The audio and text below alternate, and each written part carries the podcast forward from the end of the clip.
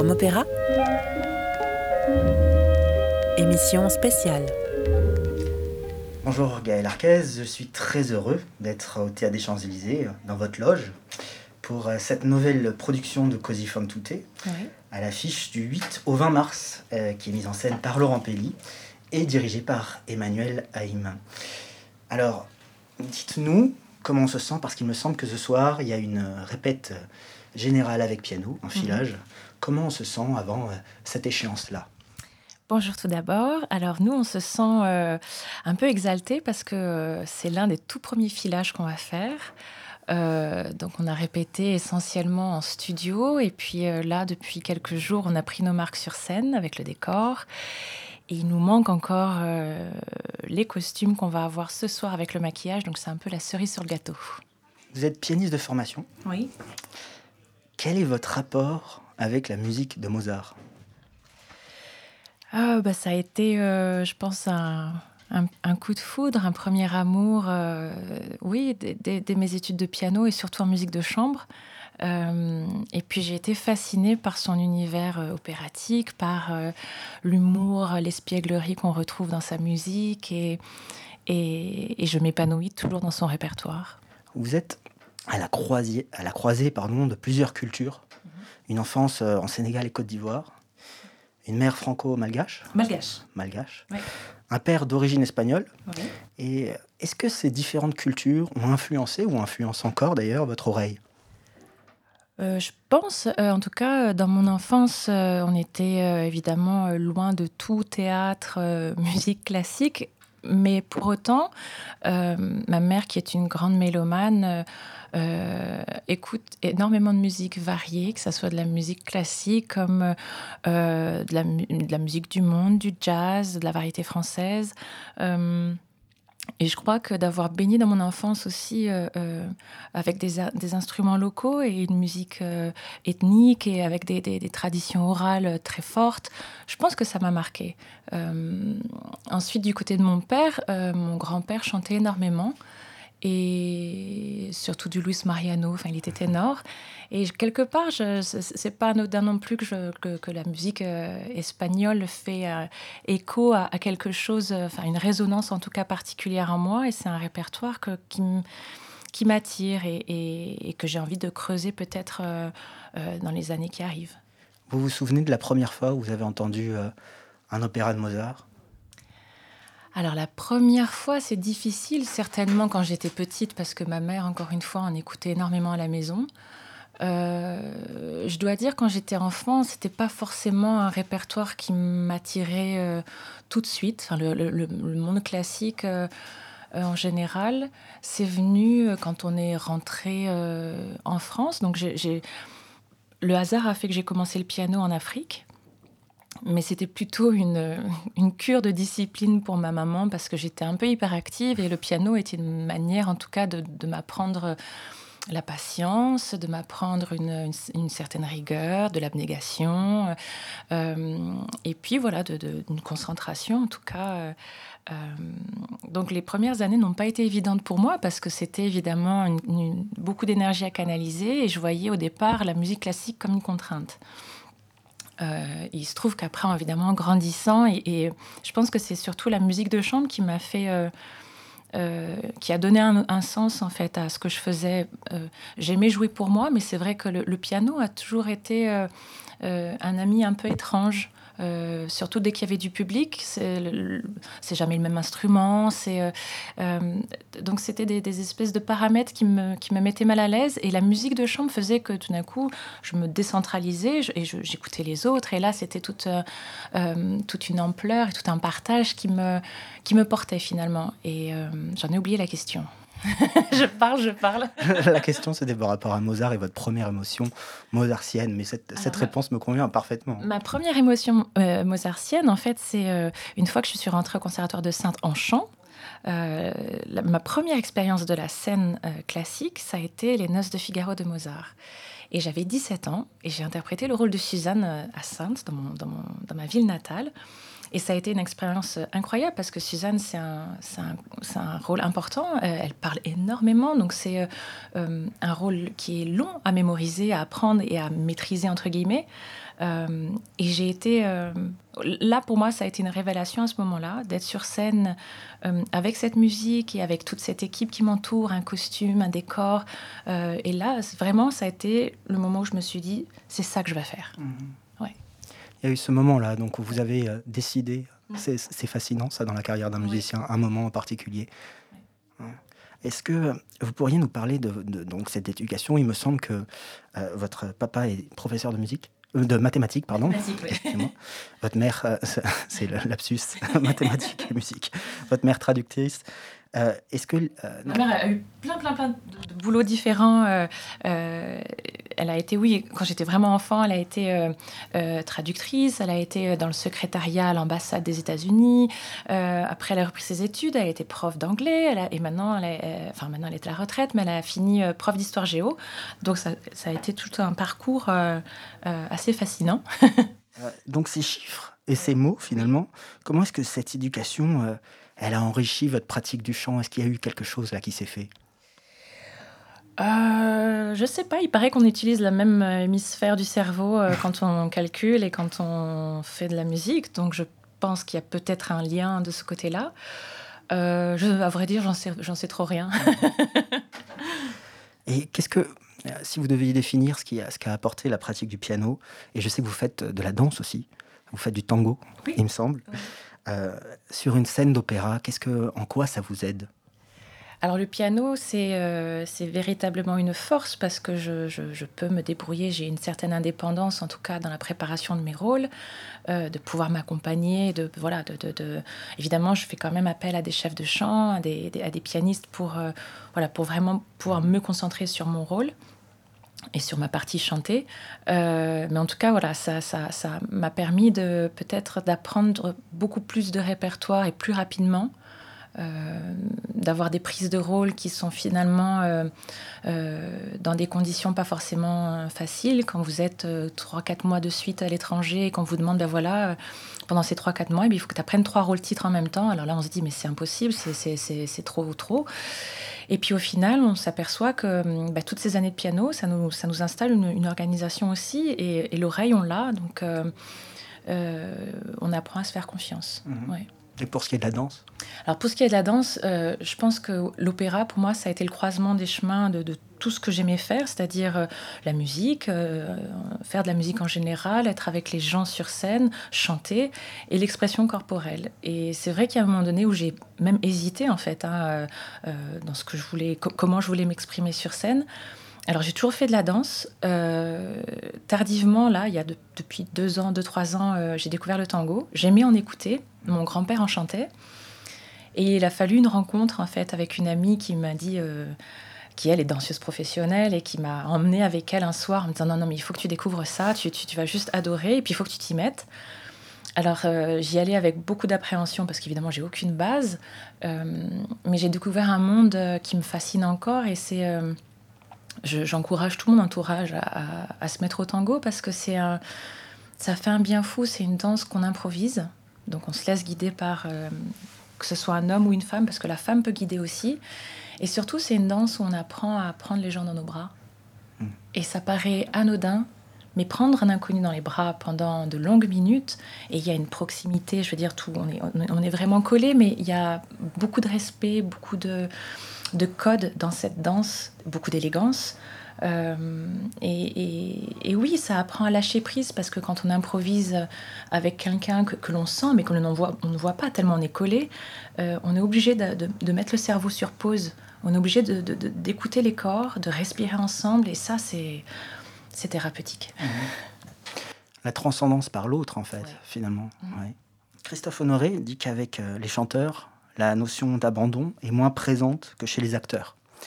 Quel est le rapport que vous entretenez avec l'abandon sur scène? Mais avec les années, euh, je lâche prise de plus en plus. Ça m'a demandé énormément de temps. Euh, parce que mes premières années n'ont pas été simples. J'ai étudié euh, en tant que soprano et puis finalement, peu de temps après avoir débuté ma carrière, j'ai fait une transition vers le répertoire de mezzo ce qui paraît peut-être en soi pas très éloigné entre une soprano 2 et une mezzo, mais dans le répertoire, au fond, euh, euh, on s'identifie à des, à des, rôles et ça change, ça change tout en fait. Hein. Euh, donc c'est sûr que ben, quand on démarre la carrière, normalement, on est censé être chargé de toutes nos années d'études. Moi, finalement, il a fallu que je me réadapte très très vite. et que je, je, laisse un peu de côté les rôles que je, que je rêvais, dont je, je m'étais imaginé déjà une Traviata ou, euh, une Mimi. Euh. donc ça a été euh, une transition un peu, un peu triste quelque part. Et puis finalement, très vite, j'ai toujours été une boulimique de travail. donc j'ai ouvert des partitions, on a proposé. J'ai découvert un répertoire baroque extravagant avec des rôles passionnants et puis, et puis très, très noirs aussi. Donc finalement, j'ai compensé ce que je pensé perdre finalement. Et puis euh, j'ai découvert euh, la boîte de Pandore, j'ai envie de dire. Euh, et j'ai oublié la question encore. C'était par rapport à l'abandon en fait. Ah oui. Comme mes débuts étaient un peu précautionneux, j'ai envie de dire, parce qu'encore une fois, en tant que mezzo française d'origine espagnole, tout de suite, on m'a parlé de Carmen, par exemple, ce que j'ai mis de côté au départ. Euh, j'ai eu besoin de, prendre confiance en moi. J'ai énormément chanté en Allemagne. C'est un peu là où j'ai eu mon laboratoire, euh, euh, où j'ai fait mes expériences et où j'ai acquis, je dirais pas une assurance, mais je me suis rencontrée. Voilà. Il y, a, loin de tout, quelque part, loin du public un peu parisien qui est très exigeant aussi. Je dis pas que le public allemand ne l'est pas, mais quand on est inconnu quelque part, forcément, on se sent beaucoup plus libre. Euh, on, nous attend peut-être moins au tournant. Euh, et c'est d'ailleurs là-bas que, j'ai fait ma première Carmen. Et, maintenant, chargée de toutes ces années euh, de périple, que ce soit donc en Allemagne, en Autriche, que c'est passé par, le Covent Garden, c'est passé par le Teatro Real à Madrid, par mes débuts au Met, finalement, là, maintenant qu'on a eu ces deux années de Covid de pause, je me rends compte que tout ça, ça a porté, euh, ça a porté ses fruits. C'est-à-dire que je, je reprends la scène chargée d'une, euh, comment dire, d'une force tranquille qui me hmm. permet de euh, me faire plaisir sans, sans, me mettre une pression qui est de toute manière là, parce qu'on est toujours tellement exigeant envers nous. Mais j'ai envie de m'amuser. J'ai envie de, de, de, Je pense que j'en suis à un stade où je, je, je, je sais où j'en suis, je sais ce qu'il me reste à faire aussi. Hein. Mais, mais j'ai envie de retrouver ce plaisir et cette, euh, euh, une forme de liberté. Euh, cette liberté, on la rencontre souvent quand on écoute le répertoire baroque, mm. cette expérience de la liberté en tous les cas.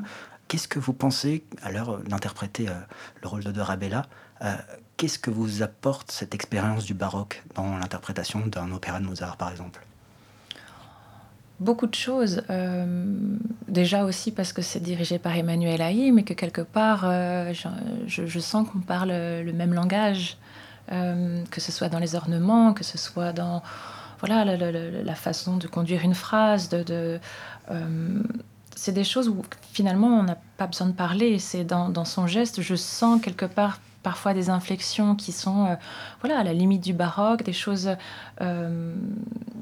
et oui, en fait, c'est un bagage en plus, euh, c'est une palette de couleurs, j'ai l'impression, dans laquelle je peux piocher, mais vraiment avec parcimonie. Mais, et c'est ça qui est chouette, c'est-à-dire qu'en ayant goûté vraiment le répertoire baroque, un peu sous toutes ses formes, que ce soit baroque français ou italien, euh, j'ai plaisir quand je fais sciemment euh, le choix d'une couleur ou d'une intention ou d'un certain poids de notes, voilà, de, le faire en toute connaissance de cause et en mhm. goûtant ce moment.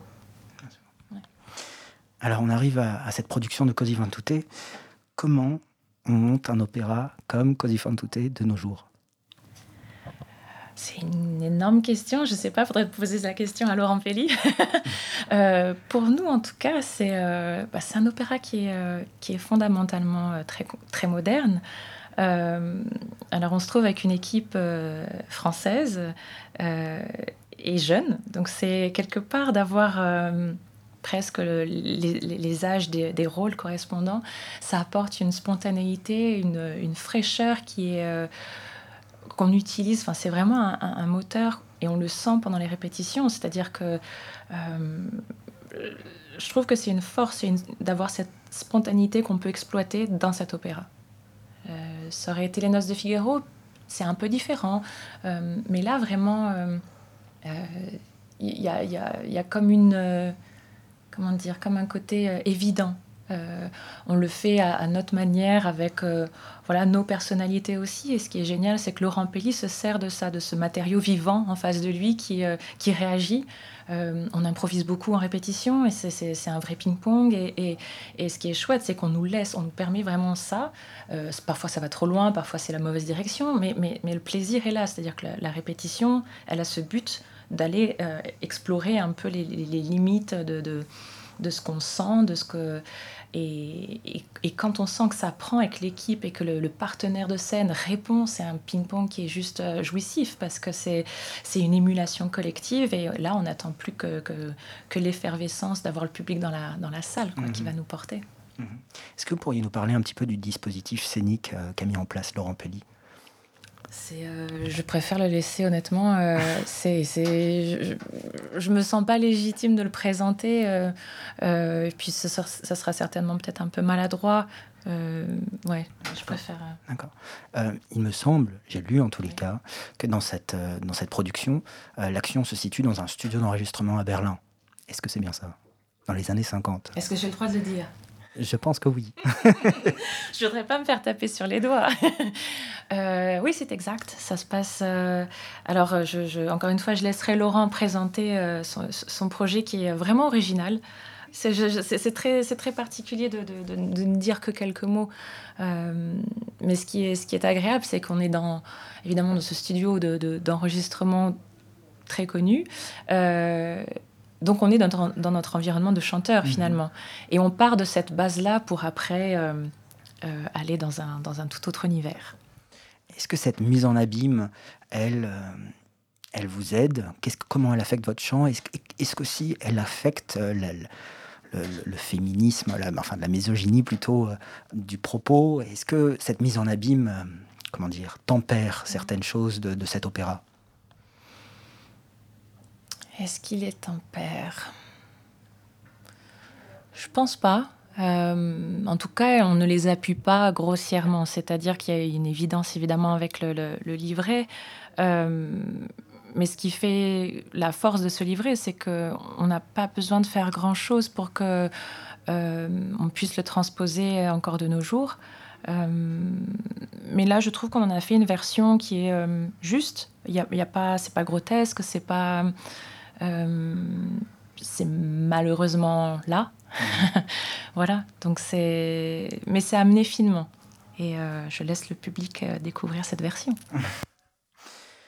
Le chef d'orchestre Louis Langré dit qu'il aime lorsque les chanteurs imitent et s'inspirent des instruments de l'orchestre et vice-versa. Dans le cadre d'Orabella, imaginez-vous des instruments lorsque, lorsque vous la chantez Et plus généralement, Qu'est-ce qui vous a inspiré à l'heure d'interpréter ce rôle? Euh, alors, j'imagine pas spécialement un instrument euh, quand, quand, je chante tel ou tel rôle, mais euh, ce, qui est, ce qui est agréable, c'est que là, on va arriver justement aux répétitions avec orchestre. Là, pour l'instant, on a eu le continuo. Et déjà, avec le continuo, ce sont des musiciens que je connaissais déjà. Ce qui est agréable, c'est que voilà, quand on se regarde aussi, c'est un, un, échange, c'est euh, on se passe des phrases, c'est-à-dire qu'on se fait écho, on se fond aussi sur certaines attaques. Euh, c'est un, un, vrai tapis qui nous déroule. Et quand évidemment l'orchestre arrive, là, c'est euh, c'est un jeu de timbres. C'est c'est en ça où je pense aussi que mes, mes années de musicologie m'ont aidé. C'est de savoir écouter peut-être un peu différemment un orchestre d'avoir de, des repères aussi, de, le fait d'avoir fait aussi beaucoup d'analyses musicales, de, goûter euh, ce que l'on sait de cette structure musicale. Euh, donc oui, j'ai envie de dire, c'est plus euh, une conscience de ce qui est avec nous plus que de, de, mémoriser un timbre quand je chante, ça c'est sûr. Et la deuxième question, pardon C'était à propos des instruments, si vous aviez des instruments et si vous aviez quelque chose qui vous avait inspiré en particulier pour ce rôle. Euh, là, non, je dois dire, parce qu'encore une fois, le personnage, euh, c'est pas qu'il est proche de moi, mais c'est vrai que c'est une jeune femme euh, jeune, drôle. Donc je, je, pioche dans beaucoup de, de, réactions spontanées et naturelles. Et c'est assez rare d'ailleurs de, ne pas composer quelque chose, mais de finalement le laisser faire.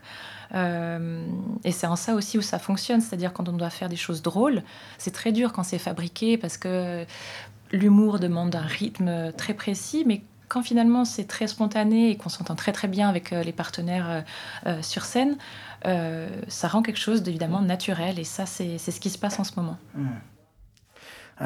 On parlait, vous parliez de, structure.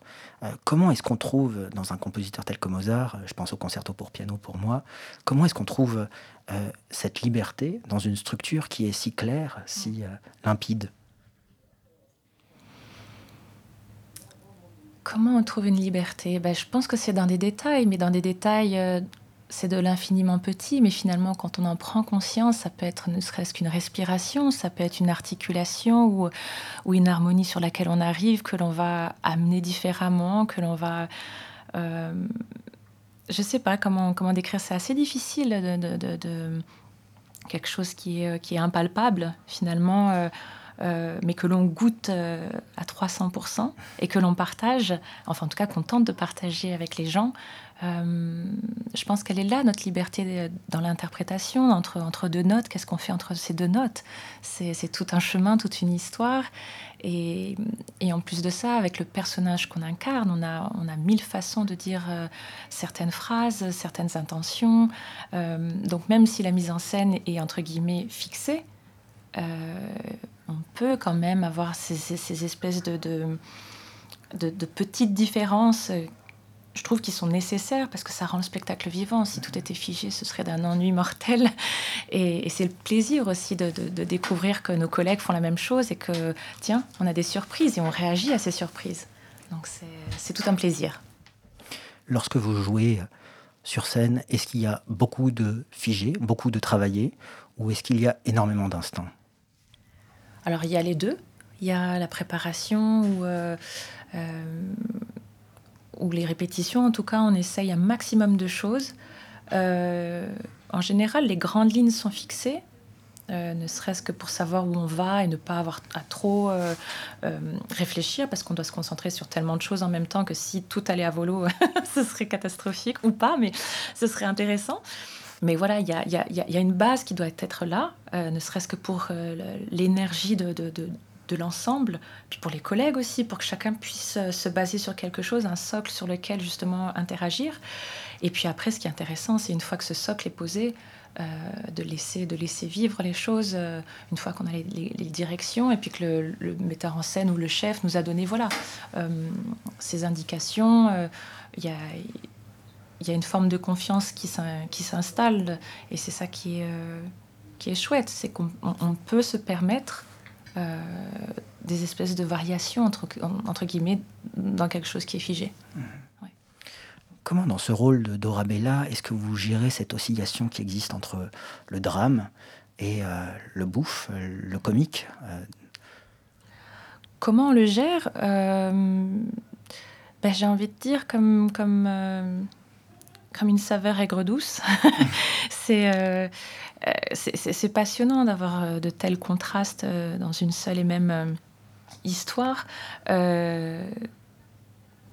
et, de passer de l'un à l'autre, en tout cas, c'est ce qui, rend, euh, ça donne de la profondeur, ça donne une perspective. C'est, il n'y a pas une seule direction. Et puis, ce qui est chouette, c'est qu'on marche par duo.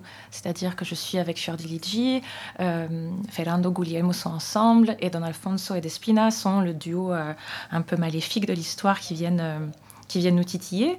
Et alors, pour, pour osciller entre le, drame et la comédie, c'est un peu les deux plaisirs qu'on a euh, sur scène. C'est-à-dire que moi, j'aime énormément tout ce qui est dramatique, mais finalement, le clair-obscur est tout aussi intéressant. C'est, on a besoin de l'un comme de l'autre. Et dans cet opéra, c'est ça qui est, qui, est, qui est assez incroyable, c'est qu'on a une richesse, une palette d'émotions concentrée sur 3h40 de musique, qui fait que ça ne, ne, on ne peut pas s'ennuyer sur Cozy. Enfin, c'est et en même temps, enfin, c'est très complexe Cozy. Je, serais incapable de le mettre en scène, alors que pourtant cette histoire me semble euh, d'une évidence, mais c'est redoutable à mettre en scène. Mhm. Ouais. L'évidence est difficile. Absolument. Comment est-ce que vous rendez euh, le théâtre euh, Alors j'ai envie de dire quelque chose d'assez banal, mais mais la justesse d'émotion fait que euh, que ce soit du théâtre, que ce soit du mime, que ce soit de la danse, que ce soit du chant, que ce soit de l'instrument, ça paraît, euh, oui, ça paraît très simpliste de, dire ça, mais euh, finalement, dans, quand, on se concentre sur et qu'on arrive à définir ce qu'on veut, parce que ça aussi c'est très difficile, mais je pense que la, force, elle est là, dans, la justesse d'émotion. Alors, euh, on a chacun une jauge différente, on a chacun euh, un baromètre, euh, j'allais dire, pileux de, frissons et de, poils qui se hérissent différents. Mais je crois qu'elle est là, la, justesse. C'est de, s'écouter et puis en même temps d'être suffisamment sensible pour sentir quand cette électricité passe. Le geste théâtral d'abord ou le geste musical d'abord? C'est pas simple. Euh... Je pourrais pas détacher les deux. Et en même temps, euh, je, suis une grande fan du mime. Et pour moi, ça peut être une énorme, enfin une poésie euh, incroyable que d'être, euh, de regarder quelqu'un qui, ne serait-ce que par le mouvement, la respiration, tout ce qu'on peut dégager, euh, tout comme je, peux écouter quelqu'un fermer les yeux et, m'envoler et, ressentir des choses incroyables. Euh, je pense que quand les deux se combinent, c'est là où euh, une certaine extase se crée. et c'est ce qu'on recherche un petit peu chacun dans notre domaine. Dans quelle mesure est-ce qu'une mise en scène va affecter votre chant? Est-ce que, est que vous seriez prête, par exemple, à changer le sens d'un air pour épouser les contours d'une mise en scène? Oh, ça, on le fait très souvent. Alors, c'est compliqué de, de, s'opposer à ce qu'un metteur en scène euh, souhaite quand c'est vraiment euh, une direction euh, qui est très forte dans sa conception de la mise en scène. C'est en ça où notre rôle d'interprète, enfin, il, faut rester interprète, c'est-à-dire que on, peut évidemment euh, échanger avec le, metteur en scène sur nos idées, notre concept de, du personnage, sur ce qu'on a envie de, faire passer, mais je pense que d'abord, nous, notre travail, c'est de préparer le rôle, la partition, très bien, on est précis, mais d'arriver comme une page vierge euh, et de jouer le jeu, c'est-à-dire que euh, certaines choses vont nous paraître un contresens terrible, et puis au final, quand on prend un peu de distance et qu'on regarde avec un peu plus de vue en globalité, ça fait sens tout d'un coup. C'est assez étrange, euh, mais sur le moment, c'est un moment assez inconfortable parfois. Mais c'est ce qui fait aussi la richesse euh, de, ce métier, c'est que bah, les mises en scène euh, voilà, évoluent et sont transposées dans des contextes plus ou moins contemporains. Alors forcément qu'il y, a des, il y a des contradictions, mais on peut jouer avec certains contresens, on peut... Euh, donc je pense qu'il est, il est important, en tout cas pour nous, interprètes, de, de, nous montrer euh, un minimum flexible. J'aime beaucoup ce que vous dites. Vous aimez arriver euh, comme une page blanche, une page vierge quand vous travaillez un rôle. Est-ce que vous avez déjà été surprise par les tournures que prenait un rôle au fur et à mesure que vous le travailliez Ah oui. souvent, c'est des personnages assez sombres. Et plus je les travaille, plus j'arrive à... Encore une fois, c'est cette histoire de clair-obscur, c'est comment trouver euh, dans un, dans, un personnage euh, torturé, euh, trouver de la lumière, trouver quelque chose qui, qui, le rende aussi humain, comprendre... en fait, ce qui m'intéresse, c'est toujours les opposés. et, c'est en ça aussi que j'aime les personnages un peu torturés, un peu névrosés, parce que moi, ce qui m'intéresse, c'est qu'est-ce qui a fait le déclic finalement. On, ne naît pas névrosé, enfin en tout cas rarement, euh, mais, c'est tout le, parcours et finalement qui rend ce personnage sensible, qui rend presque ce personnage attachant, de, de, pouvoir le présenter non pas comme une caricature d'un méchant, d'une folle ou, ou d'une femme fatale aussi. et c'est en ça aussi où, mon approche avec le rôle de Carmen a été parce qu'il n'y a rien de plus, euh, j'allais dire, euh, ennuyeux que, que, de jouer une femme fatale. Enfin, en soi, c'est très insipide. Euh, et, ce qui m'intéresse, c'est justement de, m'imaginer cette femme très bien avec sa physicalité, mais le rapport entre le courage, la force qu'il faut, le, presque cette espèce d'arrogance quasi masculine, j'ai envie de dire. Enfin, il y, a vraiment un côté oui, une force en tout cas euh, très présente. C'est ça qui m'intéresse en fait, c'est de, de, le cheminement, construire un personnage et, pouvoir après euh, avoir une vision encore plus euh, contrastée. Pour revenir à Cosy, est-ce que la fin de Cosy pour vous est une fin heureuse? Tout dépend comment le metteur en scène le, le, le conçoit. Là, je, je, serais tentée d'expliquer ce qui se passe à la fin de cette production, mais, mais, mais, je peux pas. je vais me faire taper sur les doigts. En tout cas, il y a une manière de, pour les femmes de garder la tête haute. J'ai envie de conclure là-dessus. Pour parler encore de, de, ce processus de travail qui, moi, m'intéresse particulièrement, je parlais avec Sandrine Pio qui me disait qu'elle avait une mémoire photographique. Mhm. Dans mon cas, par exemple, c'est plutôt une mémoire auditive. Mhm. Je voulais savoir comment vous, Gaël Arquez, vous mémorisiez euh, les œuvres et quel rapport vous entreteniez avec la mémoire et avec le par cœur? Le par cœur, ça a toujours été euh, un peu compliqué. En tout cas, étant pianiste, euh, ça, ça a été ma, ma bête noire pendant des années. Et, j'avais des exercices qui étaient. Puis en plus, il y a la dissociation des mains. C'est pas du tout la même chose quand on chante une ligne mélodique. là, il y a dix doigts à gérer, il y a deux pédales, enfin trois. En tout cas, avec le chant, c'est sûr que j'ai développé ma, mémoire photographique, ça c'est indéniable. Je, me vois euh, tourner les pages. Donc je, sais exactement où se trouvent les choses. Mais je crois que justement, avec le recul, sachant cette base photographique-là, j'aime aussi avoir euh, plus de, de, conscience auditive, de savoir que je passe sur telle harmonie. Quand il y a une, une modulation, que ça, ça me serve aussi de plan euh, musical, entre guillemets, comme un plan routier. la route que je prends, elle se situe là aussi. Et ça change complètement le, le, rapport à, la partition. Et on se plonge dans un, presque dans un monde 3D. Euh, J'ai envie de dire que plutôt qu'une simple lecture qu'on se fait un peu en, récitant, voilà, le, fait d'avoir un rapport avec euh, la musique purement auditive m'aide à à me détacher un peu de ce côté euh, je récite. Mmh. Pour un pianiste, regardant des, des, chanteurs créer une nouvelle production qui dit quelque chose du temps que l'on vit, c'est quelque chose qui euh, donne vraiment envie. Je voulais savoir qu'est-ce qu'on ressentait lorsqu'on faisait partie d'une production qui avait vraiment un, retentissement dans la vie des gens et qui disait quelque chose d'universel. Bah, c'est des moments en tout cas de, de oui, de grâce. Euh, c'est-à-dire on se sent utile quand, quand tout d'un coup ça fait sens, quand, quand déjà la préparation euh, crée une émulation et on le sent quand quelque chose est spécial et est en train de, se passer. Mais quand en plus de ça l'accueil euh, est là, là on se dit ben c'est, il faut goûter ces moments parce que les gens repartent avec quelque chose. Et là on se dit ben oui, mon métier c'est aussi ça, c'est-à-dire que à un instant T, la personne va être émue et cette émotion-là va peut-être la suivre euh, quelques minutes, quelques heures, quelques jours, ou peut-être ça va revenir aussi euh, à un moment donné de sa vie. Ou, euh, et, je crois que c'est important à l'heure actuelle d'avoir ces, ces, espèces de bulles d'émotions.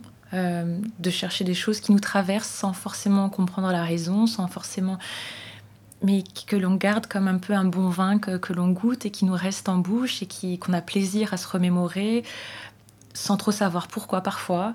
Euh, oui, je pense qu'en tout cas, moi, c'est un peu ma quête de, de, me dire que voilà, un moment, il va y avoir des instants de grâce comme ça où, euh, où la rencontre avec le public, quelque chose, voilà, quelque chose se passe. Euh, c'est irrationnel parfois, c'est de l'ordre de, de l'indicible, parfois juste d'une seconde, d'une suspension, d'un point d'or qui, d'un coup, paraît sans fin et qui nous laisse dans une rêverie. Euh, moi, c'est des, instants magiques comme ça que je, que je recherche et qui me nourrissent euh, et qui, qui, me font dire que ben voilà, c'est un métier très particulier ce qu'on fait et, et, on apporte des choses aux gens et, on, et cette émotion-là, il faut, il faut surtout pas la perdre. Christophe Honoré, encore lui, mhm. a écrit qu'il allait au théâtre plus jeune pour se sentir aimé. Et j'aimerais savoir dans une mise en abîme étrange, mhm. si vous vous sentiez aimé par Dorabella. Si je me sens aimé par Dorabella Ah, c'est étrange comme question. Est-ce que je me sens aimé par Dorabella J'imagine que oui. En tout cas, moi, j'ai beaucoup de sympathie pour elle. Quelque part, on peut, on peut, on peut souvent s'identifier à certaines facettes d'un personnage. Et Dorabella a une spontanéité et une maladresse surtout que je trouve très touchante et que je peux partager souvent dans ma vie. Donc je crois que oui, il y a, en tout cas, il y a une, une bienveillance mutuelle, j'ai envie de dire. Vous avez dit en interview que les rôles continuaient à vous hanter mhm. après les avoir chantés. Est-ce que déjà c'est le cas de Dora Bella S'il vous hante, cela se traduit comment? Alors Dora Bella c'est différent parce qu'elle comment dire Peut-être parce qu'encore une fois, euh, elle se rapproche de, certains côtés de ma personnalité, de, mon âge, ou en tout cas de, ma vie de jeune femme, euh, enfin, sans, forcément de faire de parallèle avec, les livrets, mais en tout cas de, conception. Voilà, une jeune femme un peu maladroite, un peu rigolote. Et donc, non, en tout cas, je ne sens pas je ne sens pas de, de, de, sensations particulières. Généralement, c'est des personnages beaucoup plus torturés qui me demandent un travail de, voilà, de creuser un petit peu, de, euh, comprendre euh, ce qui leur est arrivé, ce qui leur arrive et ce qui pourra leur arriver euh, ensuite, quand ils ne sont pas morts, en tout cas sur scène, dans, l'œuvre. Oui, généralement, c'est plutôt des choses mais, c'est ça que j'aime aussi, c'est de pouvoir disséquer une histoire, une, euh, une vie. Alors parfois, ça peut être des personnages aussi complètement euh, extravagants ou, euh, j'ai envie de dire parfois mythologiques. mais c'est ce qui est intéressant, c'est de pouvoir presque les fantasmer et de partir vraiment dans des choses.